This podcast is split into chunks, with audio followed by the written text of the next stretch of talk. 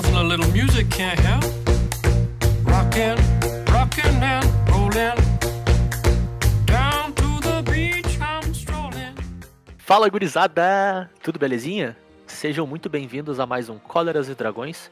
Esse é o nosso episódio de número 35 e eu sou o seu host Zé Vitor Schneid. E eu tô aqui com o Bernardo Reis E aí? e com o Matheus Turoff. Olá! E hoje é dia 5 de setembro de 2020. E como todo bom episódio de Final 5 aqui no Cóleras e Dragões, nós temos hoje um Hall da Fama. Toca a vinheta do Hall da Fama.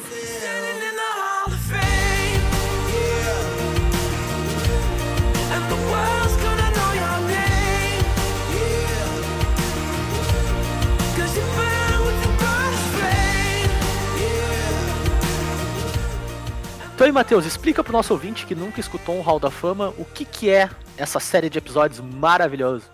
Então, o Hall da Fama, ele é uma série de episódios que a gente tem. É, todo episódio de final 5 vai ser um Hall da Fama, até que seja dito o contrário.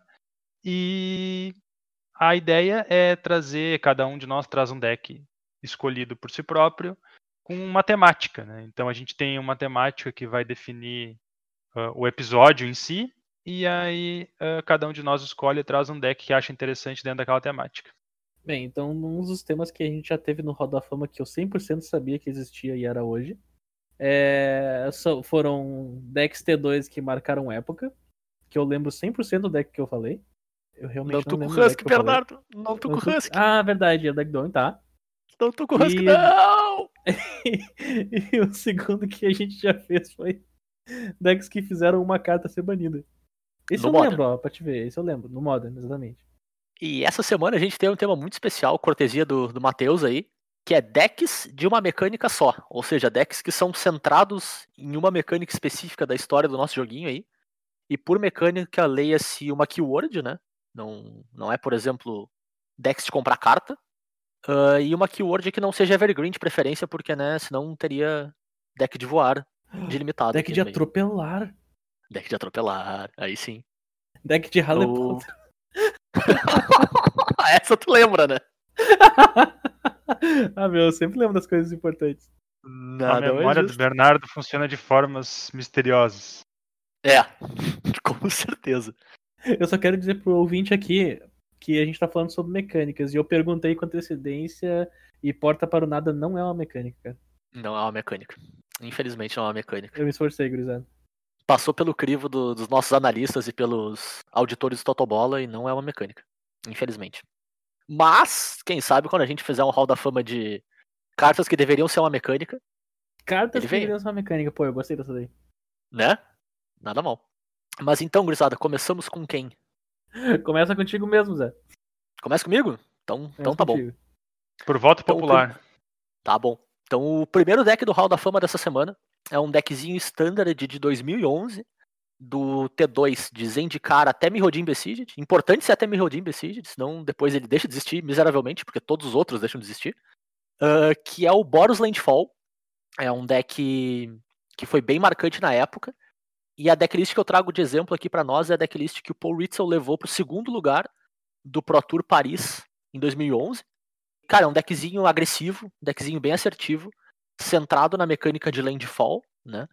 Então ele tem o objetivo de baixar vários terrenos, só que o, o payoff de baixar vários terrenos são criaturas agressivas nesse caso, né? Tem 10 cartas com landfall no deck, ah, sendo duas criaturas e um equipamento, que funciona basicamente do mesmo jeito que, que as criaturas, né? Que elas ganham um bônus de poder e resistência cada vez que um terreno entra no campo de batalha no teu controle, né? Então, como exemplo, a gente tinha uma das flagships do deck, que é Steppelings, que é uma criatura branca, ah, uma mana 0-1, mas Landfall, toda vez que um terreno entra no campo de batalha sob o teu controle, ele ganha mais 2, mais 2 até o final do turno, né? Então, um deck bem assertivo, bem low to the ground, assim. E na época era o, talvez, o principal concorrente do Callblade, né? Só que é importante dizer que é antes de até Mirrodin Besieged, porque em New Phyrexia sai Batter School e aí Callblade não tem concorrente mais de jeito nenhum, né? O concorrente do Callblade era o, Call, era o Callblade na, do outro lado da mesa. né? Eu, eu vou dizer, vocês lembram do, da nossa gloriosa situação onde todos os decks eram Bunch Mid-Range? Sim. Sim. Então, todos os decks eram Callblade. Porque a gente tá falando deck Boros Landfall, onde tem Stoneforge Mystic, Espada e Squadron Rock. Pô, É, é que o de que- É bem O diferente. que é forte é forte, né? Não tem É. como se livrar disso. É, o... se não pode vencê-lo, junte-se a eles, né, cara? Ainda mais quando o que é forte é um equipamento, né? Aí, tipo, tu, tu nem, nem tem como um- ah, uma cor diferente te, te ser desculpa suficiente pra te não usar ele. Exato. E como tu já tá no branco, né, cara, Stoneforge é perfeita, né? Com certeza. O deck tinha quatro hits pra ela, né? Então, duas espadas, né? A, a verde azul e a verde preta. E as duas Adventuring Gears, né? Que elas funcionam exatamente que nem a Step Links, né? Um equipamento de uma mana, que tu equipa por um e dá a mesma habilidade, né? Landfall, toda vez que um terreno entra no campo de batalha, a criatura equipada ganha mais dois, mais dois. Então tinha Uhum. esse. Como é que eu posso dizer?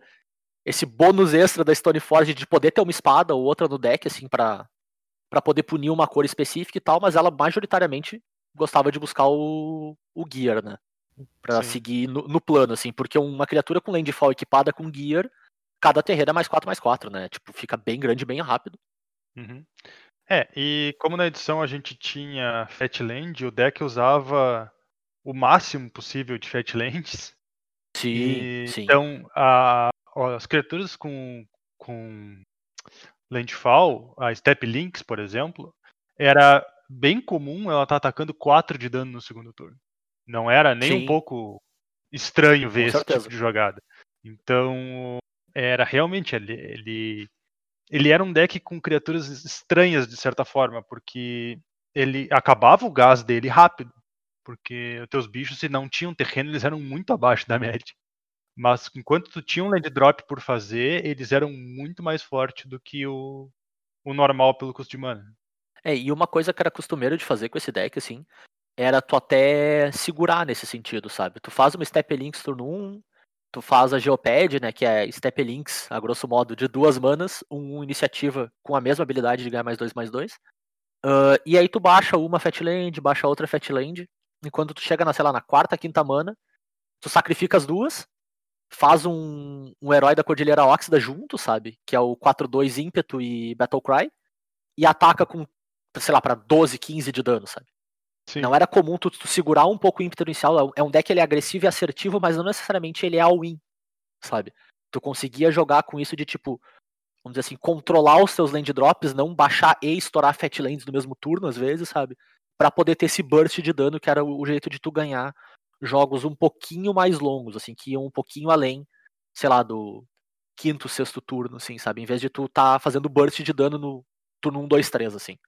Então ele era um deck bem, bem interessante, você tinha bastante jogo pra ele, né? E assim, não dá pra dizer que não ajudava o fato de ter duas das melhores cartas vermelhas em standard em muito tempo, que é Raio e Goblin Guide, né? Não dá pra dizer que não era relevante aqui, era bem, bem forte mesmo. Ele tinha uma estrutura de um de um deck de burn assim, pra dar essa, essa sustentação pro plano de landfall bem, bem forte. E e uma coisa que me chamou muita atenção vendo a lista, assim, que eu não lembrava, porque eu- cheguei a ter esse deck na época, não todo, né? Porque Fatland já era caro logo quando saiu também. E eu era um estudante de ensino médio pobre, quebrado na época. Então não dava. Mas eu jogava bastante com um projeto desse deck. E eu não lembrava dessas versões mais sólidas dele ter tanto terreno, cara. Ele é um deck com 26 terrenos. É bastante coisa pra um deck que quer ser assertivo normalmente. Mas olhando aí, tu olha, vai discorrer a, a lista de terrenos, né? Só tem 11 deles que geram mana, de fato. São cinco montanhas, cinco planícies e um Tithering Peaks, que é um terreno vermelho que entra em jogo virado, mas quando ele entra em jogo dá mais 2 mais 0 pra uma criatura, ou seja, é um extra landfall aí, sabe? Ah, todos os outros 15 terrenos do deck eram Fatland. É muita Fatland, sabe? É muita, vamos dizer assim, é muito grande a habilidade dele de trigar múltiplos land drops no mesmo turno, assim, que é o que tu quer com, com essas criaturas, né? E com o, o Gear. Então, tipo, apesar dele ter um volume de terreno muito grande, ele fludava com bem pouca frequência, assim. Era bem difícil de tu fludar com o deck mesmo, porque além de tu ter esse essa alta densidade de terreno que tem efeito no jogo, né? Então, tipo, mesmo que tu compre um pouquinho a mais de terreno que tu precisa, eles não são só terrenos, eles vão servir como buff para suas criaturas, né? A própria natureza da Fatland tirar terrenos de dentro do teu deck diminui tua chance de, de fludar, né? Tu vai estar comprando mais gás no decorrer do jogo, assim. Então, ele tem um land count muito alto para um deck assertivo, mas ao mesmo tempo não é muito terreno. É pouco terreno mesmo. É bem, bem interessante, assim, e mostra, vamos dizer assim, um, um lado diferente das Fatlands que a gente está acostumado a ver, que é... Normalmente elas servem para te arrumar mana, né? A grosso modo. O principal delas é arrumar mana. Às vezes elas servem como combustível para coisas do teu cemitério, mas o, o pilar principal delas é buscar terrenos tipados para te ajudar a corrigir a tua curva de mana, né? Nesse caso, cara, não tem nada que é fetchável, vamos dizer assim, nada que tu consegue buscar com elas que não é básico, sabe? Tu só tem terreno básico no deck para gerar mana, de fato. Então é, elas estão aqui pelo efeito delas de trigar, múltiplos land drops no turno, não para arrumar mana. O que é bem diferente do usual para elas, assim. Eu achei bem, bem bacana esse ponto do deck, assim, e, e trazer ele para conversa aqui com vocês. É, ele também é um deck que usa muito bem o a mais, vamos dizer assim, porque como como as tuas criaturas aumentam de força quando tu faz um terreno, ele praticamente quando tu tá jogando, teus terrenos não são inúteis. Sim. Né? Tipo, quando tu tá jogando com um deck A agressivo, geralmente chega o ponto onde teus terrenos são inúteis. Tu não, tu não Sim, quer mais perfeito. terreno porque é inútil. E nesse caso, esse deck em específico, ele não sofre desse problema. Então ele Com tinha certeza. ainda essa vantagem extra, né? Em relação aos decks agressivos mais normais, que era de fazer bom uso de uma draw de terreno mais pra frente no jogo. Claro, tu, tu compra, sei lá, turno 6, tu compra uma FET, talvez seja um dos melhores draws possíveis, sabe? O que em muito deck agressivo normalmente é ruim. É nada. Exatamente. Então é, porque é um deck. É por causa da questão que tu disse, né? Ele é um, rel- ele é um relógio. Ele é um deck que tem tempo pra ganhar o jogo. Sim, Ele tem tempo pra ganhar o jogo. Depois disso, eu- o próprio deck começa a voltar contra ele mesmo. claro. Justamente pela maneira que ele é construído. É, é curioso, né, que por um deck agressivo, essa questão de tipo, turno 6, turno 7, tu comprar uma Fatland é melhor do que tu comprar Step Links, por exemplo. Hum. Que é uma das suas melhores cartas. É uma criatura, vai pro board, mas tu comprar ela tarde ela não serve pra mais nada. A grosso modo, assim. É muito difícil ela ter uma relevância no jogo mais tarde, assim, enquanto o terreno é melhor. É, é bem fora do padrão. É. É. Mas ao mesmo tempo, cara, pelo, pelo menos essa lista aqui, eu não vou dizer que a lista que eu jogava na época tinha tanto isso, mas essa lista aqui tem um alcance até bem razoável, cara. Ela não é tão tão morta assim, até algumas cartas pra tentar ganhar aquele jogo que talvez esteja, esteja tentando escapar de ti um pouco, sabe? Em especial pra mim são os próprios Squadron Hawks, sabe, que são um jeito de tu ter card advantage e conseguir atacar por cima de bloqueador eventualmente, sabe? Porque tu pode buscar a própria gear e botar neles, ou uma das espadas e carregar pra vitória, assim. O Koff, mesmo sendo um on-off, é um Planeswalker bem forte pra ganhar jogo longo, assim. Que pode te dar um, um gás de dano que tu não, não tinha, né? Sem ele. E, cara, o que mais me chamou a atenção é esse Spike Shot, Spike Shot Elder on-off no deck, assim. Que é uma criatura, uma mana vermelha 1-1, que tu paga uma vermelha vermelha e ele causa dano igual ao poder dele na criatura alvo. Ou, desculpa, criatura ou jogador alvo. Então, cara, é um jeito de tu tentar roubar uns jogos que estão meio perdidos, assim, sabe? Tu equipa uma espada nele, por exemplo, e tu fica dando raio por aí. Não é o melhor plano? Com certeza não. Mas sem ele, talvez tu não tenha como ganhar determinados jogos, assim. Achei bem interessante essa preocupação que tem no deck, assim, tipo uns dois ou três Silver Bullet pra tentar te roubar de uma enrascada, assim. É, o pacote que ele tem de Stoneforge e Squadron Hawk já naturalmente coloca, vamos dizer assim, dá pra ele um plano de jogo mais longo, alternativo, né? Sim, com certeza. Além disso, um dos grandes potenciais das espadas era que, ao mesmo tempo que elas servem muito bem para pressionar os bloqueadores do oponente, né, dado as, as proteções que elas davam, né, Sim, elas também geravam efeitos de longo prazo para ti. Então, sim, sim.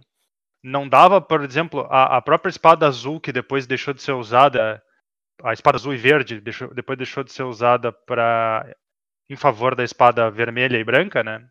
Uhum. Mas não era raro esses decks às vezes ganhar o jogo milando o oponente, Sim, porque tu conectou uma quantidade de vezes ali com a espada azul e, e verde e o cara não conseguiu ganhar de ti antes de perder para deck.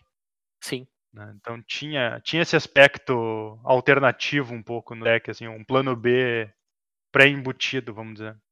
É, e, e é um belo plano B pra te ter, né, cara? Stoneforge, Esquadrão Hawk e espadas, né? Era o plano A da época, e nesse caso era teu plano B, um plano B bem, É, bem, bacana, né?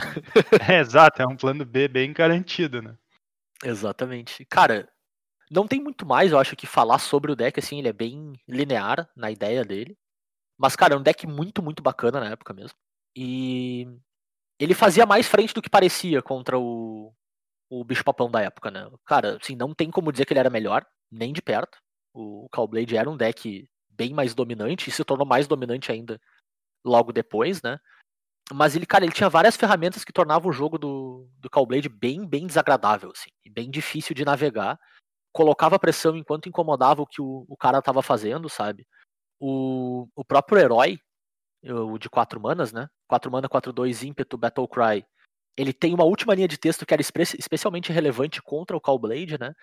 Que é que toda vez que ele ataca, as criaturas com poder menor ou igual a 1 não podem bloquear nesse turno. Que é literalmente a linha de defesa inicial do Callblade, né? Que são Esquadrão Hawks e Stoneforge, que tem um de poder. Então ele atacava nesse ângulo muito específico, assim, que deixava o, o outro deck bem nas cordas nesse sentido, sabe? Tinha que estar muito atento ah, o quanto ele podia, vamos dizer assim, baixar a guarda no jogo, sabe? Porque esse deck aqui podia simplesmente, às vezes, ganhar do nada, sabe? Com. Deixar duas set lands na mesa. Quando vê estoura as duas, faz o herói, ataca pra 12, 15 de dano em cima do cara e, e tu não tem como bloquear nada que ele tá fazendo, sabe? Então, ele era bem interessante na época. E, cara, levar esse deck num field cheio de, de Callblade pro segundo lugar, cara, é bem, bem relevante, assim. E eu acho que atesta bem pelo, pelo quão bem o Paul consegue jogar, né, cara? É um baita jogador de Magic. Ele às vezes não aparece tanto, mas joga demais. O, o Agora que Paul eu vi, ele perdeu a final pro Bem-Estar. Sim, perdeu a final do Bem-Estar, que eu acho que é o único uh, Pro Tour que o Bem-Estar ganhou é esse. O do Pro Tour Paris 2011, se eu não me engano, é. Posso estar errado. Não fiz essa pesquisa. Tec, tec, tec, tec. Vamos lá. Bem-Estar Pro Tour Wins. Um só, é esse aí. Cinco top 8 e uma vitória. Então aí, grande Bem-Estar. Acho que um dos meus jogadores favoritos de Magic de todos os tempos. Bem perto disso. Mas, cara, é isso. Eu acho o deck bem, bem bacana. E se algum dia brotar na frente de vocês, é um deck divertido de jogar, cara. Ele. O Bernardo sempre- é um cara que sempre fala isso e muita gente deixa passar batido. Normalmente deck agressivo é mais difícil de jogar do que deck de controle. e esse aqui tem várias camadas pra como lidar com os seus recursos, assim, sabe? Então um deck não é trivial de jogar, mas é muito gostoso, cara. Então, se por algum acaso um dia tu estiver jogando alguma coisa parecida e que isso aqui faça sentido, é divertido, mas ele com certeza merece um lugar no nosso museu aqui de Hall da Fama, cara. Com certeza mesmo. Vamos pro próximo, então? Vamos pro próximo. Seguir para a próxima ala aí do nosso museu. Passamos aqui pelo, pela área mais arenosa, cheia de terrenos e relevos complicados. E vamos para uma área um pouco mais. com uma arquitetura mais grega, cheia de colunas e cheio de heróis mitológicos, né, Bernardo? É, a gente sai. A gente vai sair de 2011, onde printaram Fatlands das cores inimigas, pra 2015, onde a gente tinha o reprint das Fatlands nas cores amigas. Ó, Olha que, olha que Ah, momento. saudades! Fatland! Saímos pro glorioso standard de Cans of Tarkir, porque o deck. O deck da vez aqui no nosso glorioso Hall da Fama é o Bunch Heróico. Bah, grande deck, cara. Era um, Ah, deck, era um deckzinho muito estiloso. Era um. Pensa assim, o uh, Cans of Tarkir, o que que tu pensa? Rino. Todo mundo pensa do Rino. Hora de Cans of Tarkir. Então, e tu, tu tinha que ser muito criativo pra fazer algo fora do Rino, porque o Rino era uma. Era uma carta que fazia tudo. Tu não precisava de interação, tu não precisava de mecânica, tu, tu não precisava fato. de nada, precisava do Rino. Então tu tinha que ser A- muito a única- criativo. A única coisa que tu precisava era mais rino. Exato. Exato. Era brincar o Rino, né, cara? Clonar o rino. no mundo de rinos, a galera decidiu virar herói, né? Sim. E, e de cá surgiu o nosso glorioso Bunch heróico. Só pra dar Os uma... caras estavam lá rindo e os loucos vieram descendo a, a porrada, né, cara? Só pra dar uma, uma explicação aqui da temporalidade. As duas primeiras edições de, de Cans ainda existia um deck que era o W heróico. que focava Uhum. na mecânica de heróico, que era de Teros, só que nas cartas do W. Por causa que a, a- a- as cartas de heróico aqui do deck inteiro é o W. Mas por que, que esse deck é Bunch? Porque quando saiu Dragons of Tarkir, saiu uma cartinha chamada Comando de Dromoka. E Comando de. Dromoka, pra quem não conhece, o que é difícil, mas eu vou explicar, é uma instantânea, uma verde, uma branca. E daí tu escolhe dois. Tu pode prevenir o dano da, da instantânea, do instantâneo feitiço alvo. Tu pode fazer o jogador alvo sacrificar um encantamento. Tu pode colocar um marcador mais um mais um numa criatura. E tu pode fazer a criatura que tu controla lutar com a criatura que tu não controla. Por duas mana na lava, passa a cozinha. Mais ou Ela menos faz-. Tudo que tu precisa é uma instantânea. E ela entrou como uma luva no deck de heróico. Porque como é que é a mecânica de heróico? Sempre que a tua criatura for alvo de uma mágica, alguma coisa acontece. Normalmente a coisa que acontece envolve marcadores mais um mais um. E o comando de Dromoka dá alvo. E ele não só dá alvo uma vez, ele dá alvo duas vezes. Sim. En- Então, é- isso aqui entrou como uma luva. Esse deck fez o que. Esse, ele, Comando de Dromoka adicionou pra esse deck aqui duas coisas: que foi proteção e remoção. Então, o deck tinha proteção contra as mágicas de dano que matavam as criaturas, porque, como é um deck de heróico, tu joga com poucas criaturas, porque tu quer fazer uma criatura só. Tu quer fazer um criaturão, Sim. não fazer um bode de vários bichos. E além disso, ele adicionou uma removal no deck que não tinha removal, porque todo, tudo que tu quer fazer no teu deck é, é dar alvo nas tuas criaturas. Como é que tu matas do oponente? Não mata. Agora matava. E, Sim. Então vamos lá. O que, que, que é o importante do deck? O deck tinha uma estrutura base de 17 criaturas. A gente, eu vou mencionar aqui que durante todo o período de Cans existia uma cartinha chamada Seeker of the Way, duas mana 2-2 Prowess, e sempre que tu casta uma mágica de não criatura ele ganha lifelink. Essa carta jogou do início ao fim de Cans. Essa carta não tem heróico, mas essa carta tá aqui inclusa porque ela Boa. fazia corrida inviável. Sim. Quem, quem tinha isso em campo não perdia a corrida. Os amigos do Pauper estão ligados nela ainda, faz muito estrago lá no formato. então, tipo, esse aqui é um nosso querido menção honrosa que tá aqui, que não tem heróico, mas tem um. tem prowess que. Eu ia dizer, não tem, batei, né? Vamos, vamos pro heróico então. A base era. Favorite Hoplite. Ele é uma mana 1-2 e tem heróico. Sempre que for alvo da mágica, ele ganha um marcador mais um mais um. E previne todo o dano que seria causado a ele. E. Cara, eu Também- abrir uma aspas. Eu sempre esquecia dessa última linha de texto do bicho. Sempre, Essa parte era muito importante, cara. Eu sei, mas eu sempre li ele, ah, bota marcador, tá bom, bota marcador. Sempre esquecia da segunda parte. É tipo, botei o marcador. Tá, as duas criaturas se bloquearam. Sim, a tua morre a minha não. É, É isso. é muito ladrão. E a outra cartinha que tinha também é o Herói de Iroas. O Herói de Iroas, ele tem heróico, sempre que ele for alvo, coloca um marcador nele. Só que ele é uma criatura 2 mana 2-2. Só que ele tem uma outra linha de texto que diz que as mágicas de aura que tu casta custam um a menos. E por que isso seria relevante? Porque a principal aura do deck, talvez a principal carta do deck depois do comando de Dromoka. Não, não é não. Eu vou mentir. Eu vou mentir que é porque logo embaixo do comando de Dromoka tem uma outra cartinha que, que eu não tenho como ignorar. Mas é tipo a carta que fazia parte da engrenagem do deck não parar, não parar. Que é o Ordeal of Taça. Ordeal of Taça era uma aura de duas mana. Encantar criatura. Uau! Ninguém, ninguém viu essa chegando. Azul. Que. O que, que ele dizia? Toda vez que a criatura ataca, tu coloca um marcador mais um mais um nela. A criatura encantada. E quando a criatura ataca, se ela tiver três ou mais marcadores, tu sacrifica o Ordeal of Taça. E quando tu Uhum. sacrifica ele, tu compra duas cartas. Então o que, que acontecia? Tu encantava a tua criatura que tinha heróico. Ele ganhava um marcador. O Ordeal of Taça entrava na criatura, ele atacava. Ele ia pra dois marcadores. No próximo turno, no atacar, tu já sacrificava o Ordeal of Taça e comprava duas cartas. Esse encantamento fazia esse deck nunca perder gás. Pô, Porque Bernardo, mas eu- aí tu para, quando tu sacrifica, tu para de botar marcador. Pá. É, tu para de teu botar bicho que já é uma marcador, 5-5, né? Coisa horrorosa. O bicho já, o bicho já tá gigante. Esse, esse, essa carta aqui é o que fazia tu não perder o gás, porque é muito fácil tu perder o gás quando tu tá jogando mágicas nas tuas criaturas só pra deixar elas grandes. Sim, Então, o deck tem Defiant Strike, que dá mais um mais zero e compra uma carta, só pra dar o alvo e comprar uma carta, então ela se cicla, ela não gera card advantage. Presença de Ajane, mais um mais um indestrutível. E então, tipo, tem essas cartas que sim que dão alvo pra fa- facilitar tuas criaturas, fazer os efeitos, etc. Só que elas não geravam card advantage. Já o World of Taça gerava. Claro. Ele, ele gerava esse card advantage. E, claro, né, a gente tá falando de Cans. E se a gente tá falando de Cans, é óbvio que o deck tinha Treasure Cruise. Não podia faltar. E como tu tava botando um monte de carta pro cemitério, o Treasure Cruise tava ali pra te dar mais cartinhas de volta. Claro, fácil ele custava duas mana nesse deck, né? É, fácil, fácil.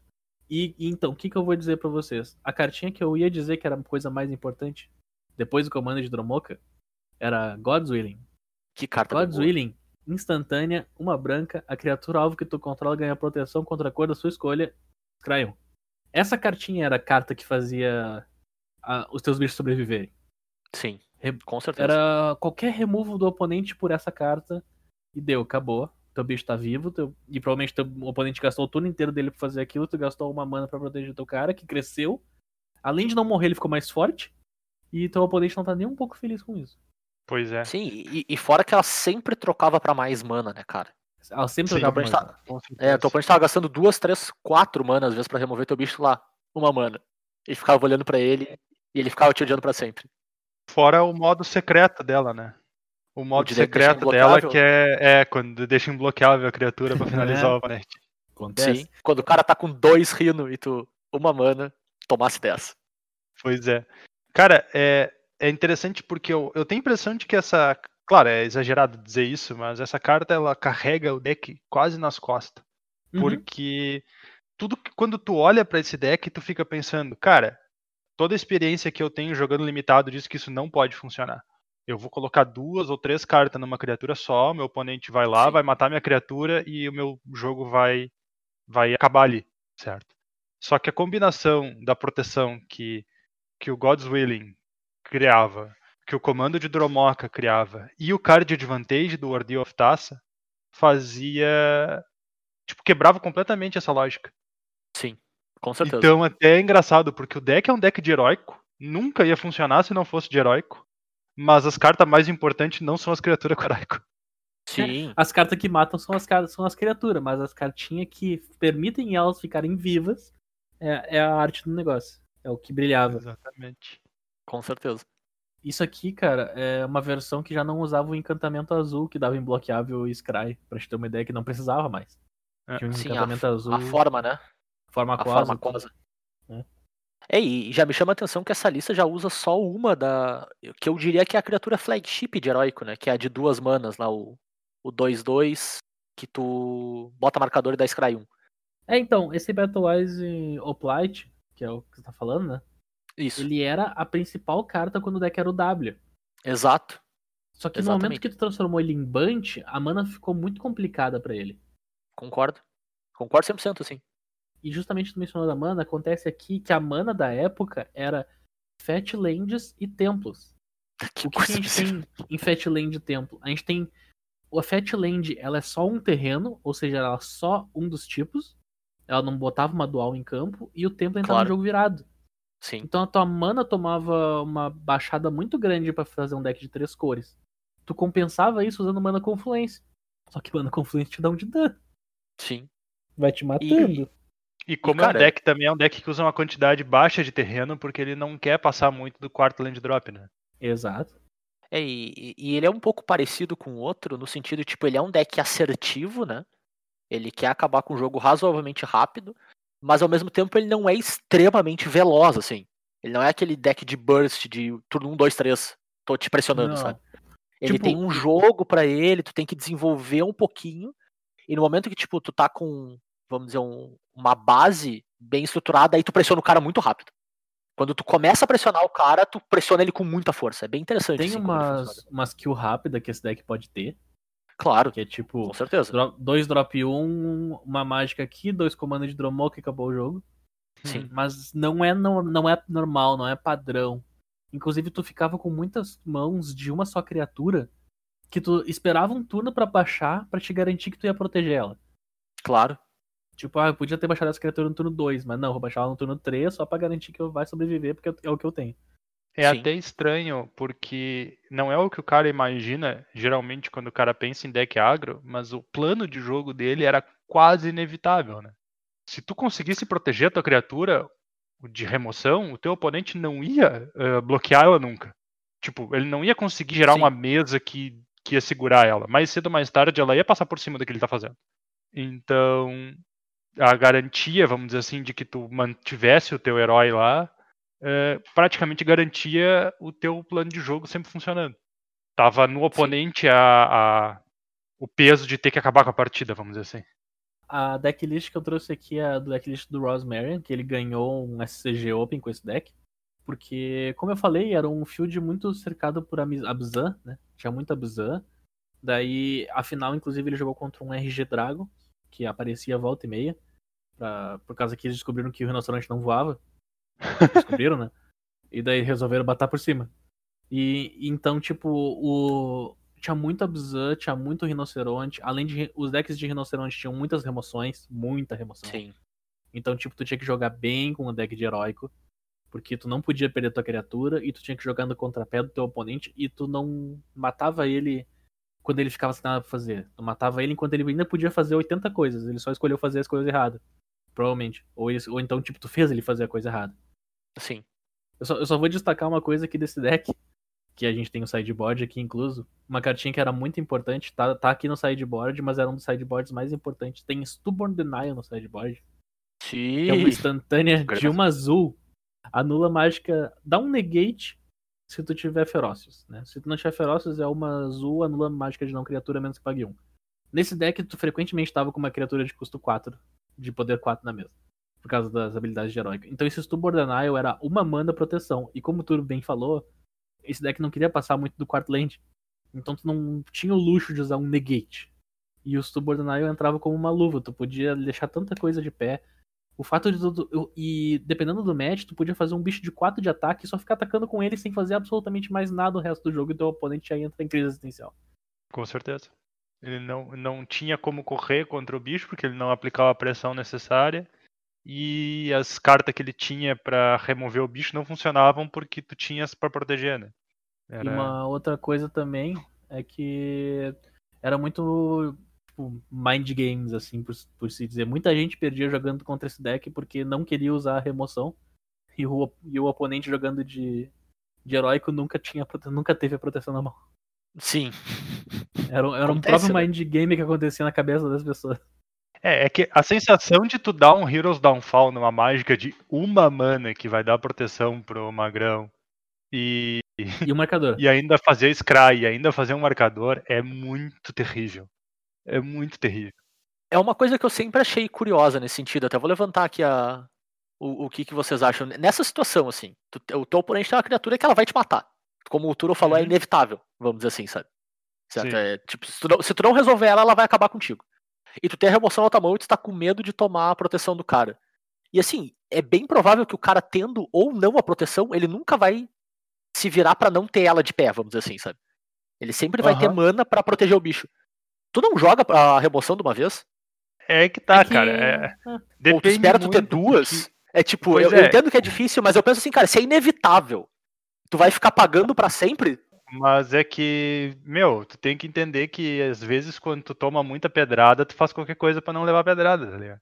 Bom. Era uma situação complicada, cara, porque o quem tava enfrentando esse deck aí era um deck abusando de range, e tu tinha tantas coisas para fazer num turno, e daí tu tinha que escolher se naquele turno tu ia baixar a criatura, baixar o Planeswalker ou usar removal. É, se tu ia pegar o ônibus ou comprar uma goiaba, né, cara? É, tipo, é difícil, tu tinha que fazer a decisão certa. Justo. É, complicado. Mas o deck era bom, cara. O deck era muito bom. O deck era bom. Inclusive, só mencionando aqui, esse deck aqui ele meio que passou meio despercebido, porque ele volta e meia vinha, vinha, desaparecia, vinha, desaparecia. Ele, ele ficou muito relevante só no final. Inclusive, quem se deu muito bem jogando com esse deck aqui foi o Fred, salve Fred. Uhum. GP São Paulo. Nosso, nosso glorioso jogador que chegou no dia. Primeiro, primeiro lá da lojinha que chegou a passar pro dia 2 é, do GP. Isso é verdade. Ah. Primeiro pro player oficial de Pelotas. Primeiro pro player, pro player oficial. oficial é e jogando de, de deck de heróico, e realmente era um ótimo deck. E eu vou dar uma curiosidade: quem ganhou esse SCG aqui foi o Rosemary, de jogando de Bunch heróico. Foi o único momento onde ele jogou de Bunch heróico. Ele jogou naquele final de semana de Bunch heróico, ele ganhou os dois torneios standard que tinha e ele nunca mais encostou no deck. Gastou, ele né? De, ele jogou de Abusar Agro depois até o, até o final do formato. O cara faz um quadro com as cartas, pendura na parede da sala e nunca mais. É, a Retire Champion. Tá aí, né, cara? Os, os caras que fazem o preço das cartas subir são esses magrão que pegam 12 Fatland no deck e deixa numa caixa. E aí o troço inflaciona, né, meu? Culpa tudo desse magrão aí. Então sa saímos aqui da, da ala de homenagem aos heróis gregos antigos do nosso museu maravilhoso e vamos em direção novamente a áreas de terrenos instáveis e cordilheiras e um, desfiladeiros onde coisas ficam escorregando nas beiradas. E vamos pro deck do Turo aí. Tá, então é realmente. Uh, eu trouxe um deck cuja mecânica. Eu trouxe um deck cuja mecânica é ficar escorregando. Mas uh, o deck que eu trouxe hoje é um deck que uh, ele ganhou o Mundial de 2004, na época que ele era T2, então da, da época que o mundo era melhor. E é o deck de Astral Slide, que é basicamente um deck de reciclar, né? Astral Slide, que era a carta que dava um nome pro deck, era um encantamento de três manas, que toda vez que um jogador reciclava uma carta, qualquer jogador, inclusive, uh, tu podia exilar uma criatura e ela voltava uh, pro.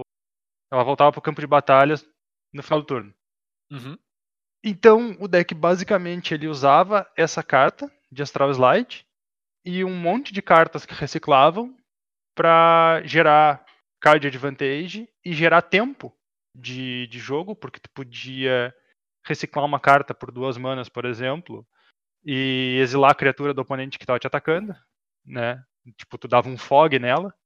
E como Sim. reciclar, tu tá sempre comprando cartas de novo, teu gás não acabava nunca, né? Eventualmente, tu começava a piscar as tuas próprias criaturas, e aí o deck usava algumas criaturas muito boas para isso, uh, para ir uh, enterrando teu oponente em card de vantagem. Bah, não dava pra ser um deck mais tu, né, cara? Ai, ai. É, realmente, não vou nem questionar. Uh, ele era um um deck Selesnia, basicamente, só que ele funcionava como um deck de controle. Né? Praticamente todas as cartas que ele tinha que não reciclavam eram cartas de controle. Ahn, e algumas das cartas que ele reciclava também eram cartas de controle. né? Eh, por exemplo, o deck usava ah, Fé Renovada, que é uma carta que recicla por duas mana e quando recicla tu ganha dois de vida. Então te ajuda a segurar um pouco a onda contra deck agressivo. Além disso, tu também, se precisar, pode conjurar ela por três mana para ganhar seis de vida. Uhum. Tu, tu tinha Decreto de Justiça, que é uma carta que recicla por três manas. Mas quando tu recicla ela, tu pode pagar X adicional e tu faz ah, X soldados 1-1. Então ele funcionava razoavelmente bem para te fazer aí dois, três bloqueador por quatro, por cinco ou seis manas. Ou então, até pro final do jogo, tu podia finalizar a partida fazendo. reciclando um decreto da justiça para uma quantidade grande de mana. Ah, além disso, o deck tinha cólera, né? Porque se tu mantivesse o jogo rodando longe ah, há, um bom tempo, geralmente tu ia ganhar. Usava Vingança de Acroma, que é uma cólera que destrói, além de criaturas, também destrói artefatos e encantamentos. Só que ela recicla por três manas, então ela caía bem dentro do plano do deck. E aí tu tinha as tuas criaturas que tu queria ah, piscar, né? Que era a Eternal Witness. Então, Eternal Witness é perfeita para isso, porque tu recicla uma carta, pisca Eternal Witness, a Eternal Witness volta no final do turno pode devolver a carta que tu reciclou para tua mão. né? Então, já, é- já fechava um loopzinho perfeito nisso. Além disso, se o teu oponente destruísse um Astral Slide, faz Eternal Witness, devolve Astral Slide. E aí tu continua. Então, dava muita resistência pro deck. Ah, esse deck aqui, ele, ele jogou e ganhou, inclusive, o Mundial do, de um dos decks que foram mais fortes eh, T2 até então, que era o Affinity, da época de Mirrodin. E por isso ele usava também uh, Xamã Viridiana main deck, que é uma criatura de 3 mana que quando entra em jogo destrói artefato. Então funcionava maravilhosamente bem para contra Affinity. Eu só não usava 8 porque não podia. Eu só não usava 8 porque não podia, exato. E por último a gente tinha o Eternal Dragon, que era uma da era a carta que dizia que tu ia eventualmente ganhar o jogo. É um dragão 7 mana 5 5 voar, só que tu pode devolver ele do teu cemitério para tua mão pagando 5 manas. Só pode fazer isso durante a tua manutenção. E ele tem uh, Plane Cycle, que é o reciclar que busca planície, por duas manas, né? Então, ele no início do jogo, ele servia para garantir que tu ia acertar teus land drop, ativava Astral Slide para te gerar valor, para comprar tempo para ti, e eventualmente tu ia arrastar o jogo até o ponto onde tu ia poder ficar devolvendo ele para tua mão, e ou se tu precisasse, tu ia continuar reciclando ele, ou então tu só ia conjurar ele quantas vezes fosse necessário até o teu oponente morrer. Então, um deck bem bem diferente, um deck com um plano de jogo bem arrastado, né? Uh, bem o contrário do, do que a galera trouxe aí, mas é, é como disseram, né? Bem minha cara. E, cara, um deck assim que conforme a mecânica dele começa a funcionar, é muito satisfatório de jogar com ele. Porque tu sempre tem o que fazer. Então, eu imagino que para os oponentes deve ser muito, muito terrível jogar contra, mas uh, aí não, não, não é culpa dele, é culpa dos outros. Mas, cara, eu acho que, tipo, a gente falou de inevitabilidade antes, né, no deck do Bernardo, mas esse aqui é completamente inevitável, né? Tipo. É. É a definição, eu teria que assim. dizer que é, é, ele é praticamente 100% inevitável. O deck ainda tinha uma carta na época que era Plow Under, que são cinco manas para botar duas, dois terrenos no topo do dono deles, no topo do deck do dono. Então, geralmente alguns decks de ramp usavam essa carta para atrasar o oponente, né? Tu rampava até as 5 manas rapidinho, jogava dois terrenos de volta pro topo do cara, atrasava ele demais para ele voltar na partida. Só que esse deck aqui, não. Esse deck aqui usava essa carta como se fosse um Armageddon. Porque tu fazia um Plow Under e aí passava pro cara. Aí tu piscava teu Eternal Witness, devolvia um Plow Under pra tua mão e tu fazia o Plow Under de novo. Eventualmente teu oponente não ia ter o que fazer no jogo. Ele tinha Sim. diversas ferramentas para garantir que eventualmente o teu oponente não ia conseguir jogar. Então, a menos que tu estivesse jogando contra um deck full control, talvez, com muita counter spell, eu não sei nem se dessa forma eu acho que, que funcionaria. Uh, eu diria que talvez só um deck muito agressivo para conseguir uh, ganhar desse deck. Eu, cara, Plowunder é famigerado por ser uma das cartas mais odiosas de se jogar contra, né? É horrível jogar Sim. contra Plowunder. Eu acho que é, periga ser, tipo, melhor tu tomar um Armageddon do que tomar um Plowunder, porque Plowunder ainda te dá o mínimo fio de esperança de daqui a pouco vai dar certo. Não vai dar certo. É, não, e o, o Plowunder ainda garante que tu não vai comprar uma resposta, né? Se eu fiz Sim. um Plowunder em ti nesse turno e tu não tinha nada para fazer, no próximo turno tu não vai ter nada para fazer de novo, porque tu comprou um terreno é, entre muitas aspas, é como se tu estivesse jogando dois turnos extras. Muitas aspas, né? Mas é, é. quase isso, sim. A única chance que o oponente tem é que na época a gente ainda tinha Fatland, então tu podia segurar uma Fatland para pelo menos embaralhar e garantir que tu não ia comprar um terreno. Mas aí, né? Sim. Vamos dizer que tu já não tá muito feliz com essa ideia. Com certeza. E, cara, me parece que até contra deck agressivo ele tinha jogo, sabe? A própria uh, natureza do Renewed Faith, sabe? Que te dá, te compra esse tempo, né? Um, tu tem, a grosso modo, seis cóleras no deck, sabe? Mesmo que uma delas acabe precisando se livrar do teu próprio Astral Slide no processo, sabe? Ele me parece Sim. que consegue cobrir bem essas bases até contra um deck agressivo, sabe? Pode ser que ele seja pressionado, mas ele me parece ter as ferramentas para sobreviver um burst inicial, vamos dizer assim, e, e que não é uma coisa comum de um deck GW, né, cara? Eu acho que essa é a parte que mais me chama a atenção de tudo, é que ele é um deck de inevitabilidade, de controle, de board, assim, GW. Que não é uma coisa muito comum. É bem fora do que a gente vê hoje em dia, pelo menos, né? Exatamente, ele é um deck GW, mas olhando o plano de jogo dele, parece muito mais um deck UW ou Bunt. Né? É pelo menos ele é moderno. mais né, voltado pro, pro controle, no, no, que seria. É, tendo em vista o, a perspectiva que a gente tem hoje em dia, né? Dos decks. Sim, sim. Com certeza. É, ele, ele é aquele total deck que não tá nem um pouco preocupado em como é que ele vai ganhar o jogo. Uma hora ele ganha. Ele tá preocupado em não perder por 75 a 80% da partida, assim.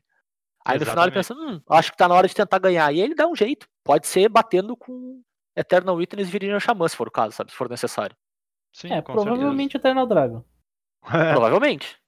É o mais provável, mas se precisar, ganha de outro jeito, né? Eu acho isso bem bacana nele. Eu vou fazer um comentário sobre os três decks que a gente escolheu.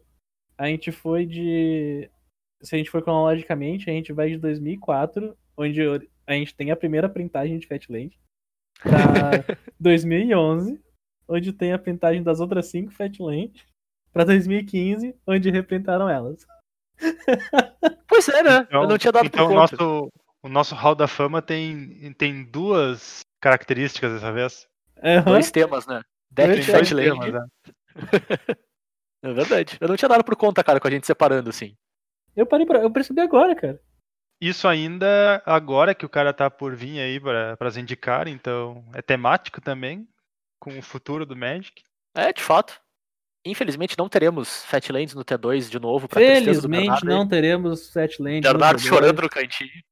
Pensa, Bernardo, não, não dá nem pra jogar Standard na, na vida real, cara. Tu não vai precisar embaralhar dessa vez. Dessa vez vai ser digital. Pois é, então. Eu ia Agora dizer tô exatamente o seguinte. Se, se para mim poder comprar umas Fatland mais baratinho, o Bernardo tivesse que gastar umas 8 ou 10 horas embaralhando, eu pagava esse preço sem problema nenhum. que filha da mãe. Ah, eu pagava esse preço. E eu aposto que nosso ouvinte também pagava esse preço.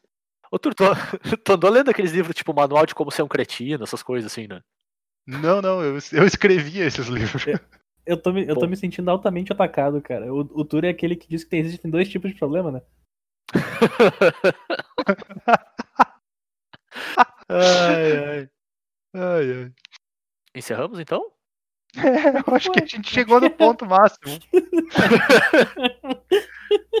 Encerramos então o nosso Hall da Fama aqui, que a gente coloca mais três decks no nosso museu aí. Temos o Boros Landfall de 2011, o Bunch Heróico 2015 e o Astral Slide 2004, todos standard, né? Então, mesmo não sendo tema, a gente acabou caindo nisso também.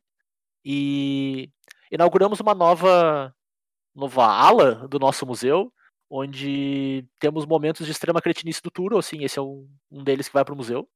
Vai lá, vai ter sua estátua separada pra ele, assim. E é isso, Zé. né? Terminamos. Hum. Tu quer botar mais uma estátua hoje já? Não, não, não, não. Eu quero te fazer uma pergunta honesta. E Tu lá também vem. não pagaria o preço que eu pagaria? É que tu não pagaria preço nenhum, sai fora! eu, pô, tu não pagaria o preço que eu pagaria, que não é nenhum? Ah, se ferrar! O, o meu argumento, o meu argumento é, a gente não tá jogando standard físico, então o, o preço de baralhar é bem mais baixo hoje em dia, né? Zé, não foge da pergunta. Eu tô bem em cima do muro, cara. Sabe que eu não vou me posicionar nessa. Sim, tu não vai te posicionar nessa porque tu não quer admitir a resposta certa, né? Cara, não existe certo ou errado, o mundo é todo cinza, cara.